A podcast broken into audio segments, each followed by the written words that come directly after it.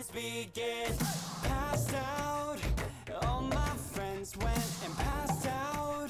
So much for the night. Last round for AM lovers. Oh, that's how I come alive. I'm gonna be a people person in the room. A people, people. I'ma keep on running this shit. Let the games begin. A people person in the room.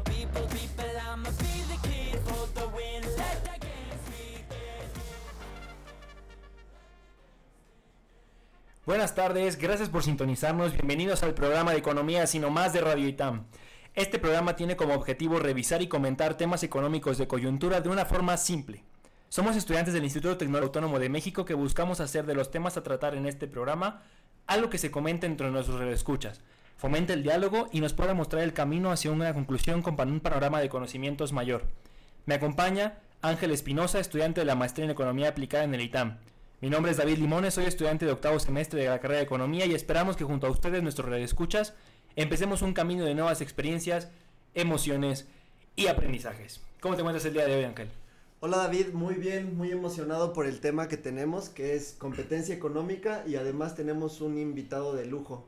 ¿Quieres eh, presentarlo? Así es, el día de hoy además nos acompaña Abner Heredia, que también es estudiante de octavo semestre de la carrera de Economía. Tengo el placer de conocerlo desde primer semestre y a lo largo de la carrera hemos visto su gran capacidad y su gran análisis económico. ¿Cómo estás, Abner, el día de hoy? Eh, yo muy bien, David. Ángel, muchas gracias por invitarme el día de hoy. Este, espero no decepcionarlos, ya me introdujiste con muchas expectativas al público de hoy. Ok, no te preocupes, todo va a salir bien. Eh, ya lo dijo Ángel también, el tema de hoy es la competencia económica y que ha sido un tema, bueno, recientemente sonado en redes sociales que es algo que nos falta revisar y por eso estamos aquí revisando el tema de competencia económica. Así que le- les propongo que comencemos el programa de hoy con una pregunta, ¿qué es la competencia económica? Eh, ok, bueno, la competencia económica es, la entendemos los economistas como que es una condición en la que las empresas tratan de ganar una mayor ventaja variando las maneras en que se en que ofrecen sus productos o servicios. Pueden Ok. cambiar lo- el precio, las características, la forma en que hacen su promoción o el lugar en el que venden.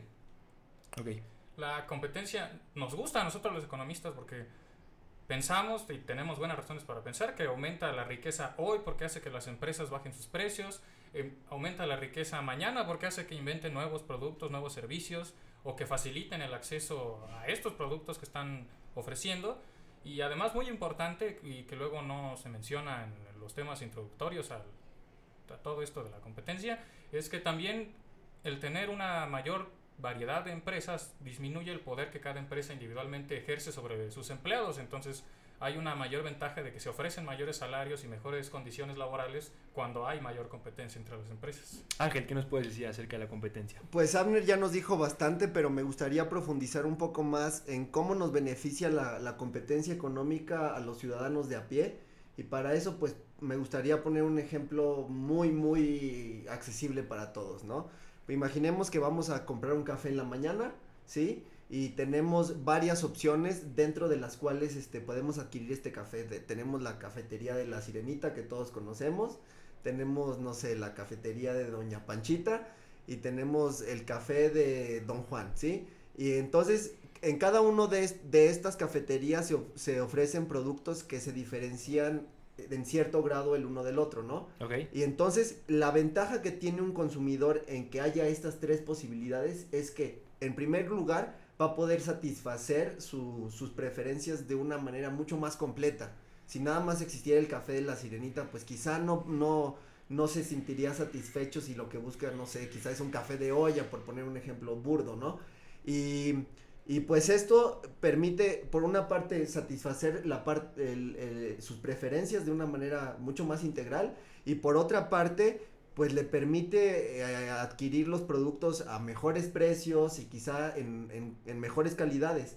Entonces, por esto es bueno la competencia económica para las personas de a pie. Además de lo que ya dijo Abner, claro que, que tiene una relación muy importante con salarios, con condiciones de calidad de vida. ok, entonces al, al introducir el tema de qué es la competencia económica, hemos ya abordado la importancia de la misma. Entonces, me gustaría preguntarles cómo es que eh, la competencia económica no existe en todos los lugares en donde hay un mercado. Porque si es tan bueno la, la competencia económica, ¿por qué no existe entonces en todos los lugares en los que hay un mercado? Bueno, lo que pasa es que ah, eh, cuando se trata de ciertos productos hay condiciones de, digamos, proceso productivo que hacen inconveniente que exista una producción. Por ejemplo, la imagínese usted que existieran dos líneas de electricidad en lugar de una, que viéramos por cada una de esas torres que vemos hoy en día, viéramos dos torres de electricidad, dos juegos de líneas de alta tensión que pasan por exactamente los mismos lugares Sería y inoperable. llegan exactamente a los mismos lados, eso sería muy, muy inconveniente, que no hay mucha ganancia en construir dos veces una red eléctrica. Entonces, hay veces en las que la competencia económica no puede venir eh, a través de, de construir dos sistemas paralelos de producción y que el consumidor ofrezca, perdón, que el consumidor elija entre esos dos. Hay otras veces en el que de plano es una falla. Eh, quizá hayan escuchado hablar de, del señor Rockefeller, que es la persona en quien está modelado el hombre monopolio del juego de mesa que era un magnate del petróleo que a finales del siglo XIX y del siglo XX utilizó ciertas actividades poco honestas para volverse el único proveedor de petróleo y entonces subió todos los precios A su voluntad. A su voluntad. Lo que hizo fue que el petróleo ya era muy necesario, ya se estaba empezando a utilizar como gasolina y como combustible, también todavía se utilizaba para iluminar las casas, entonces lo que hacía era primero bajaba mucho el precio, la gente le compraba a él todo, su competidor quebraba porque ya nadie le compraba y entonces él elevaba el precio y pues estábamos peor que antes, peor que cuando existían los dos proveedores. Entonces a veces es conviene que haya, como en el caso de la, de la electricidad, a veces es alguien se pasó de tranza y por eso no hay competencia. Ok, entonces eh, vemos una, un lugares en donde la competencia sí tiene que estar, sí tiene que existir, pero en otros lugares donde no conviene. ¿Qué más nos puedes decir, Ángel? Pues yo en, en, eh, diría, no, no diría no conviene, sino que no es posible, sino que hay condiciones que no permiten que, que haya competencia. Abner ya nos describió un, un, un ejemplo clarísimo a lo que los economistas llamamos mono- monopolio natural. Es decir, es muy, es muy complicado por la naturaleza del mercado que exista otro competidor. Para poner otro ejemplo que también es muy accesible, es imaginemos que hay un pueblo muy muy pequeño, muy muy pequeño, donde hay una única tiendita, ¿sí? Si hubiera, eh, entonces esta tiendita tiene un refrigerador, donde tiene las Coca-Colas, bla, bla, bla, y la cantidad de, de- de productos que vende, pues le permite, este, eh, pues recuperar sus costos. Pero ahora, ¿qué pasaría si en este pueblo que es muy pequeño, de pronto pusieran otra tiendita? Entre las dos tienditas empezarían a competir entre ellas y el, se dividirían el mercado y entonces ninguna de las dos sería capaz de cubrir sus costos. Entonces en, est- en, este, en estos casos muy es- particulares eh, no existen las, la- no puede existir eh, competencia económica. Ya Abner nos describió un caso que tiene que ver más con cuestiones políticas, que es el caso de Rockefeller, y también hay casos en los que hay colusión en la que las empresas se, se, se juntan y, y se coluden entre ellas, valga la redundancia, Sí, para fijar precios más altos. ok. Eso lo observamos, por ejemplo, en la industria de la gasolina, es un, es un ejemplo muy claro en el que Dos parece que está, eh, exacto, parece que hay competencia, pero todos dicen, pues no vamos a bajar el precio, el precio va a permanecer en un nivel y entonces no se ven eh, los frutos de la, de la competencia. Eh, hay un caso también que, que me llama la atención y que vale la pena que, que lo comentemos, por ejemplo, pues eh, hace un par de años, al- unos dos, tres años, el grupo Modelo fue vendido a una cervecería belga, belga brasileña, y el hecho de que hayan vendido este, este gran grupo cervecero ha permitido a las cervezas artesanales introducirse al mercado. No porque el tamaño de grupo modelo ahora bajo la tutela de, de la cervecería eh, belga eh, ya no tenga, ya haya, haya permitido que, que las cervezas pequeñas artesanales puedan venderse, sino que ya no hay un poder político detrás. Ok. Eso también es muy importante, las cuestiones políticas que hay. Ok, entonces por eso es importante que al mismo tiempo existe una persona que garantice el que la competencia en los mercados en los que la- estas condiciones se pueden dar exista. Por lo tanto, en México, ¿qué tenemos eh, con respecto a el- este órgano que garantice la competencia económica, Abner? Bueno, aquí en México el, el procurador de, este, de todos estos aspectos de competencia económica es la Comisión Federal de Competencia Económica, es- su nombre es muy descriptivo, eh, lo avala la Ley Federal de Competencia Económica, igualmente descriptivo el nombre, Y su propósito es combatir las colusiones, concentraciones, actividades monopólicas y cualquier otra traba a la competencia que puedan surgir en, los mercados nacionales. Eh, es una tarea bien complicada porque de entrada no sabemos cuándo la competencia, bueno, no, no siempre es seguro cuándo la competencia económica es posible o conveniente y aun cuando se sabe que es posible o conveniente no hay forma de garantizar que la intervención gubernamental efectivamente ayude a que haya más competencia económica. Ok, perfecto. Entonces es la COFESE la que garantiza el hecho de que en México se dé la, competencia económica. Ya nos has hablado de qué es lo que busca. Busca la calidad, los, buenos precios para los consumidores y este y por eso eh, tiene una regulación actual que has dicho. ¿Y qué es lo que la, la regulación actual? Bueno, la regulación actual está, está construida en un marco que es que ya tiene mucha información existente. Todas las todo lo que se considera una actividad anticompetitiva o una, una actividad monopólica es, está entendido de un modo muy tradicional, de, de, leyes que vienen desde 1910 en Estados Unidos o 1970. Nosotros nos trajimos muchos de los conceptos y de las lecciones que ellos han aprendido a lo largo de los años y las plasmamos en la ley de competencia económica.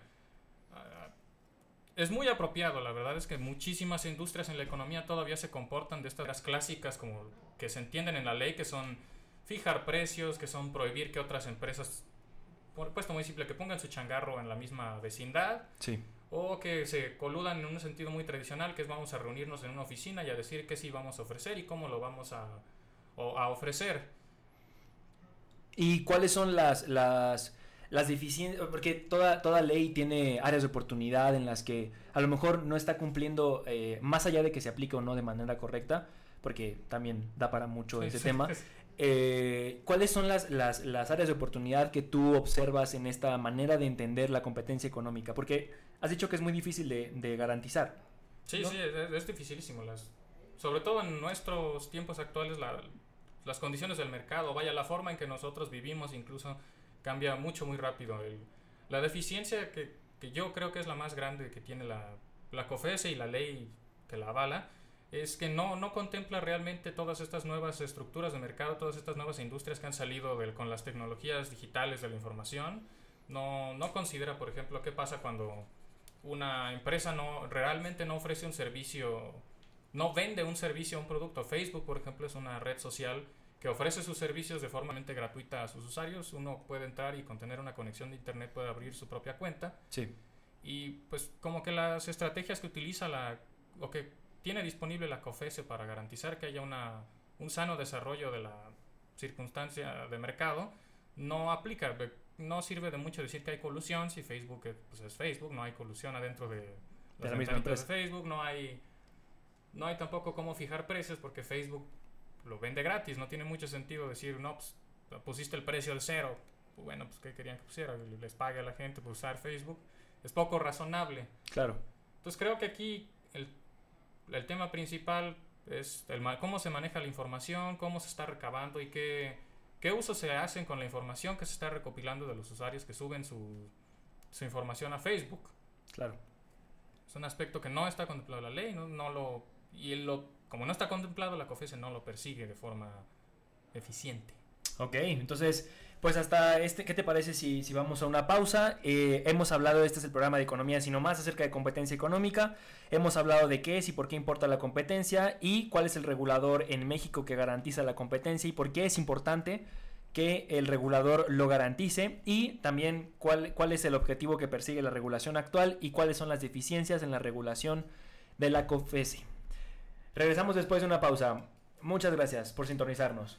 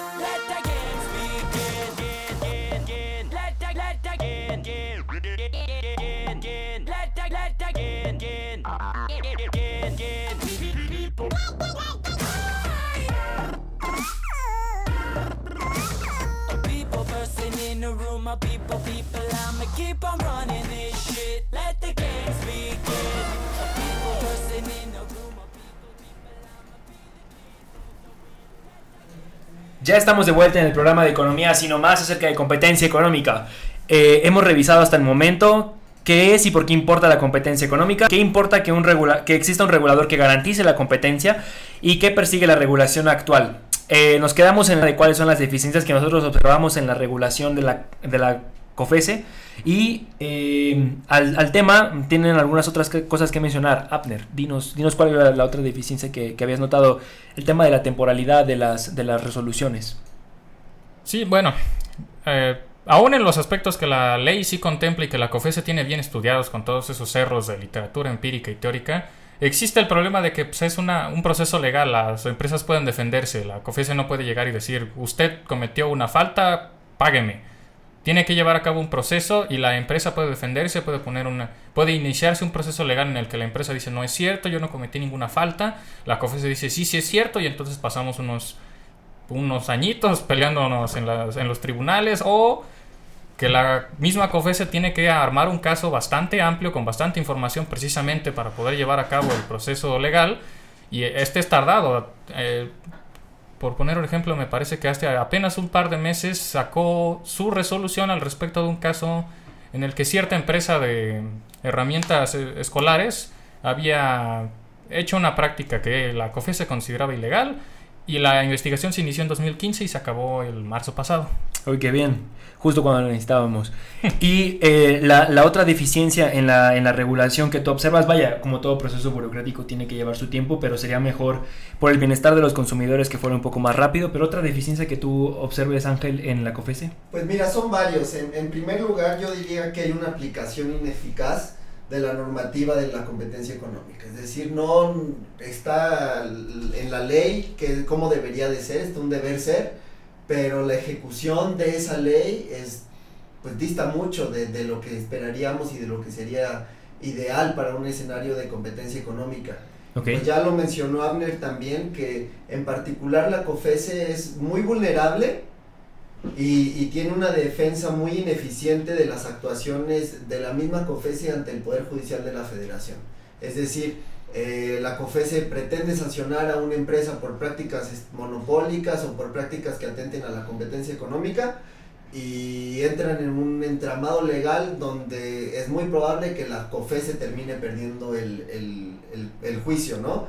Eh, aunque la COFESE es, uno, es un organismo autónomo desde, desde el 2013 y eso es algo muy importante, sí. pues sigue sin tener los dientes para morder, morder de manera adecuada en, en, diciéndolo en términos pues muy coloquiales, ¿no? Sí. Y algo que también es muy importante y es un área de oportunidad pues bastante grande que tiene la COFESE, pues es que hay un posicionamiento débil de la competencia económica en la agenda pública.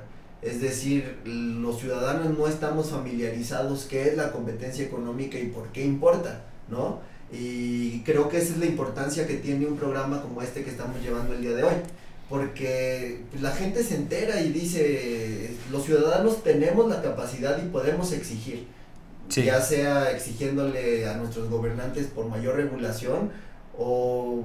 Por una aplicación más eficiente de la ley que ya existe. Exacto, o incluso con acciones mucho más, mucho más simples como, como buscar nosotros mismos como consumidores, tratar de diversificar por los productos que, que más nos convengan, ¿no? Exigirle a las empresas dejándoles de comprar o comprando marcas distintas para que mejoren sus productos. Ok, y por último, este, ¿quieren agregar algo acerca de... Es que no me queda muy claro el hecho de que, o creo que a la audiencia también le, le, le podría generar problemas el hecho de identificar cuándo es que a mí como consumidor me conviene el, el tema de, de la competencia económica. Por ejemplo, el caso de una farmacéutica. Eh, es necesario que exista ese monopolio natural, como Ángel nos dijo al inicio, para que incentive la inversión. Pero, pero entonces, después, ¿por qué no hay competencia o si hay competencia? ¿Qué nos puede decir al respecto, Abner? Bueno, en el mercado de... Cuando se trata de, de medicinas, hay dos lados, dos regulaciones que se consideran deseables. El primero y el más importante es que no nos vendan aceite de serpiente. Sí. La COFEPRIS, la Comisión Federal para la Protección de los Riesgos Sanitarios, se encarga de vigilar que las medicinas hagan lo que la etiqueta dice que hacen y que en el proceso no nos dejen peor. De nada sirve que se me quite la gripa si ya... Me voy a sí, dañar el riñón. Exactamente. Entonces, esa es una parte. La otra parte es a qué precio se nos vende o con qué disponibilidad están los medicamentos que necesitamos. Ahí es donde entra el aspecto de la regulación económica vía, normalmente vía precios. ¿Qué tanto debe el gobierno limitar el, el precio de una medicina para el catarro o de la insulina para los diabéticos? Es una cuestión complicada, pero que el día que deje de existir la vamos a resentir bastante duro cuando todos los medicamentos empiecen a elevar porque son muy muy necesarios como el de la insulina sí se va a notar que hace falta una regulación adecuada ahora el- la contraparte de esta regulación de precios es que si el precio se pone muy bajo digamos el pensamos que es deseable que todo el mundo tenga acceso a las medicinas porque pues, es, es benéfico que todo el mundo tenga salud Claro. es muy humano si se pone un precio demasiado bajo, si se obliga a las empresas a prácticamente regalar las medicinas, Nadie ya no va a haber hacerlas. manera de que las empresas recuperen todos esos costos en los que incurrieron para haber fabricado la medicina en primer lugar. Las medicinas no solo nacen así porque alguien dice, tengo ganas de curar tal enfermedad. Se necesita un proceso de investigación muy extenso, otro proceso de pruebas igualmente muy extenso para comprobar que el medicamento es efectivo y que además no hace daño. Y luego se necesita otro proceso ya un poco menos extenso, pero igualmente muy tardado, de enviarlo a las fábricas y empezar a suministrar a las farmacias de todo el país o de todo el mundo, en el caso de un internacional, para que se utilicen estos medicamentos. Entonces, si las empresas lo vendieran muy barato, dejarían de fabricar el siguiente medicamento que a lo mejor cura otra enfermedad. Es una cuestión muy delicada, pero es una, y además es una que el consumidor normalmente no se fija, va a la farmacia, compra y ¿Alguien se, ha, ¿Alguien se ha preguntado si el medicamento para la gripa sí le va a ayudar los síntomas? ¿Alguien se preocupa si le va a, da- a dañar el hígado? No, la Cofepris hace un trabajo respetable. ¿Alguien se pregunta si el precio es adecuado? Ay, sí, todo el mundo lo resiente. Si es adecuado, no, no sé, pero es importante. Justo ahí creo que vale la pena mencionar que estamos entrando en un territorio bastante amplio para explorar, ¿no? En particular la, la cuestión de, de los medicamentos, Sí. porque se, se contraponen dos principios que son muy importantes para todos, ¿no? Eh, Por una parte, el principio de del derecho a la salud, de acceder a, a buenos medicamentos a costos accesibles, y por otra parte, el derecho de la propiedad intelectual, que, que parece que también parece contraponerse al, al concepto de, de competencia económica. ¿Qué es este derecho de patente o de propiedad intelectual? Bueno, pues que si yo inventé un, un medicamento, pues tengo derecho a tener el monopolio de este medicamento por una cantidad de años. Es decir, solamente yo lo puedo producir y al precio que yo lo quiera vender, ¿no? Aquí entran ciertas regulaciones, obviamente, para evitar abusos, pero es un caso en el que, que vale la pena mencionar, en el que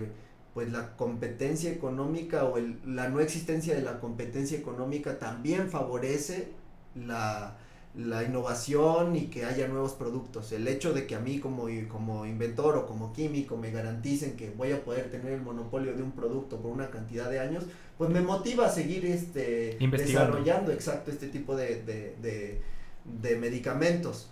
Entonces, pues es, un, es, es una zona muy pantanosa donde establecer una línea de hasta qué punto la competencia económica vale más que la propiedad intelectual, pues es muy complicado. Sí, justo por eso se los propuse, porque considero que es un, un ejemplo muy claro de cómo es que el monopolio y la competencia económica es que deben de, de relacionarse entre ellas para poder encontrar la, el beneficio para los consumidores.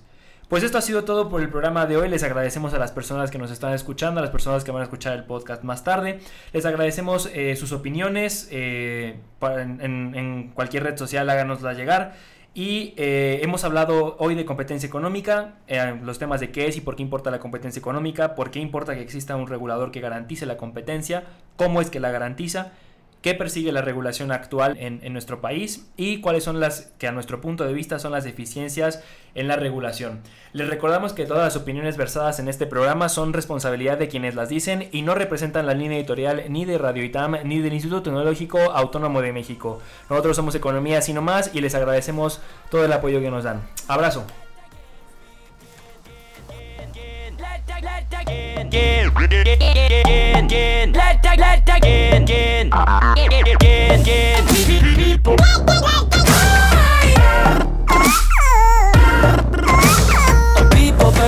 in the room, people, people, I'ma keep on running this shit.